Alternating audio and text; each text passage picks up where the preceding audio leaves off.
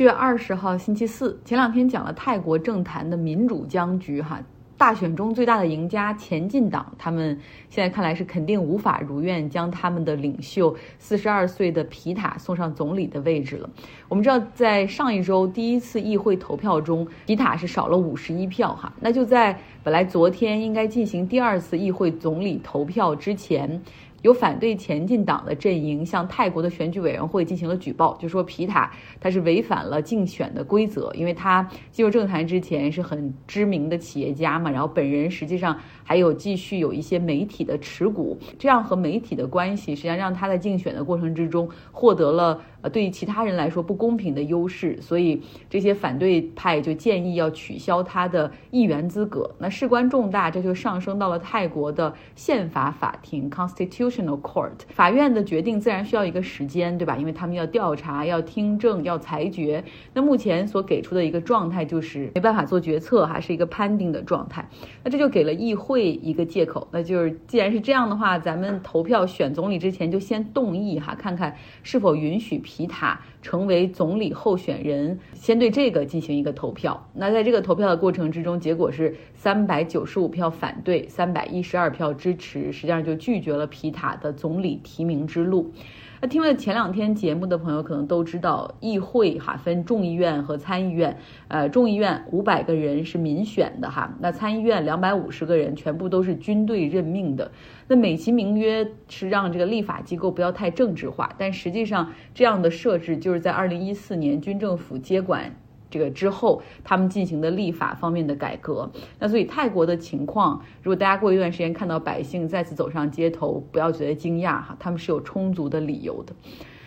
接下来要说说大学的校报哈，学校里的校园媒体，由学生主笔、学生编辑、学生采访的这样的校园媒体，究竟有多大的威力？实际上就反映了基层新闻机构的一个监督的能力哈。其实近期呢，有两个大学的校报的调查报道，实际上都在校园内部掀起了小旋风哈。分别是让校长选择辞职，让橄榄球队的功勋教练也被开除。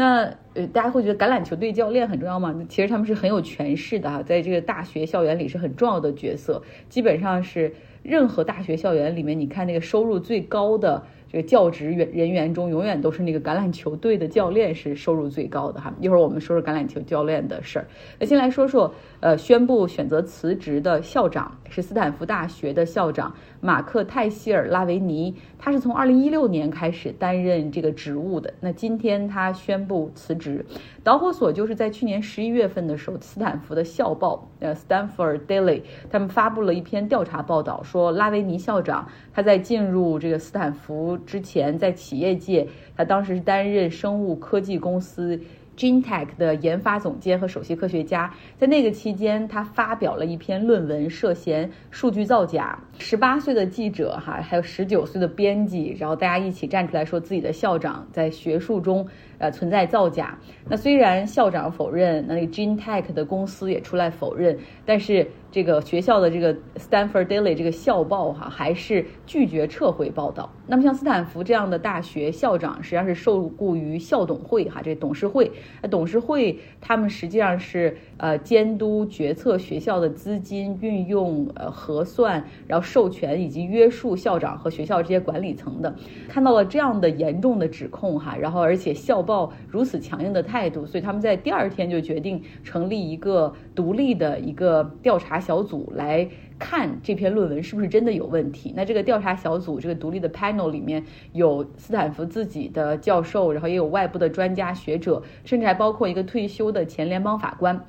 呃，经过几个月的调查，最后得出的结论是不存在蓄意的数据伪造，但是在研究方法中存在一些问题哈。那那篇论文是拉维尼他在二零零九年的时候发表在《自然》杂志上的，是和阿兹海默症有关哈，在业界被认为是一篇比较有影响力，后来也是被非常多次引用的这样的学术文章。那所以说，在这个调查结果出来之后，拉维尼只能选择辞去校长的职务哈，因为实在是这个在学术上被质。质疑的话，那你很难在这个位置上再待下去了。但是因为他是 tenure 嘛，就是已经是终身教职，所以他会继续担任教授。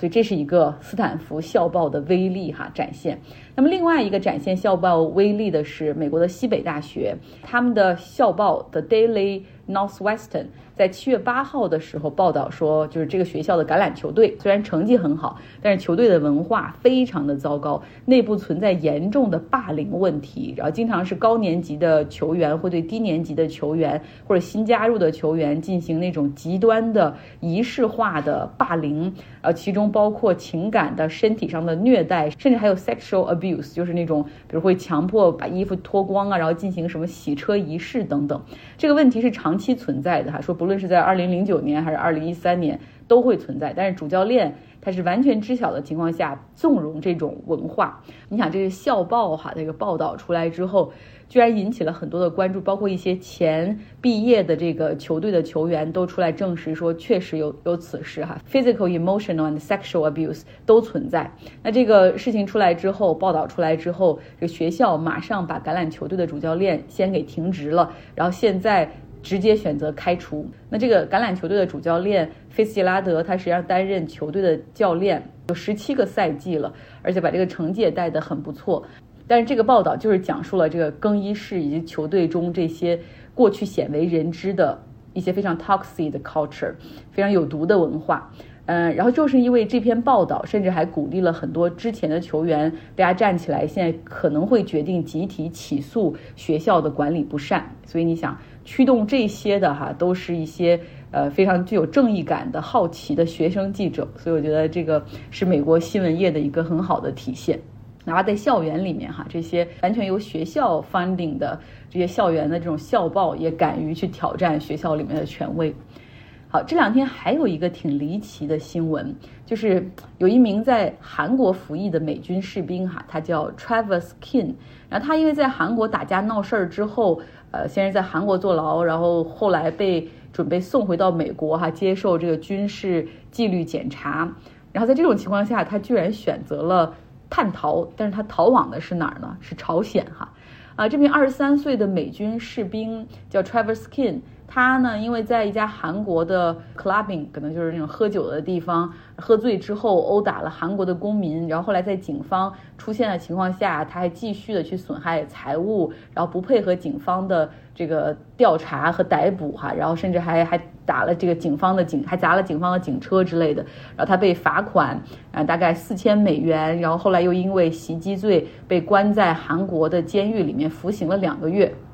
韩国方面后来将他释放，然后美军这边启动程序，哈，要把他送回到美国，要去接受军事纪律处分。几天之前呢，美军的军官把这个 Travis King 押送到韩国首尔的仁川机场，在那儿呢，他应该乘坐美国航空公司的飞机返回到美国德州的一个这个军事基地。因为没有机票嘛，所以这个美军的军官也不可能陪他一直抵达到登机口，所以就把他送到了可能安检的那个地方。然后这 Trevor Skin 独自抵达登机口的时候，他告诉这航空公司的工作人员说他护照丢了，没有办法上飞机，要要出去找哈。后来他自己就跑了，离开了航站楼。比较离奇的是，他很快就加入到了一个旅行团，这个旅行团是去韩国和朝鲜之间，也就是三八线。非军事区就是四公里宽的一个非军事区，这个这个地方两边都有驻兵哈，然后同时还有联合国的这个观察团在这个地方，呃，保证双方不会擦枪走火。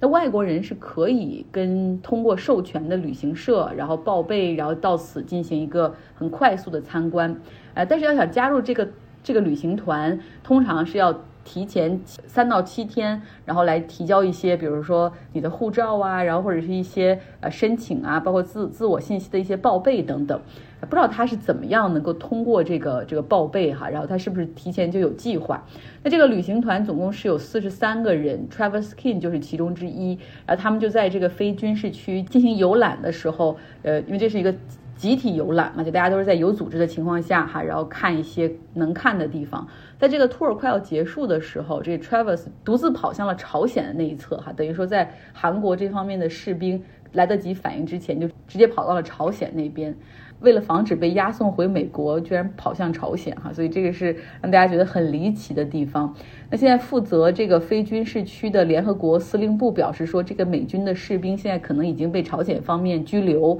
那目前呢，驻韩的美军表示说正在调查此事，但是还没有和朝鲜方面正式就这个人开始进行接触。今天的节目就是这样，希望你有一个愉快的周四。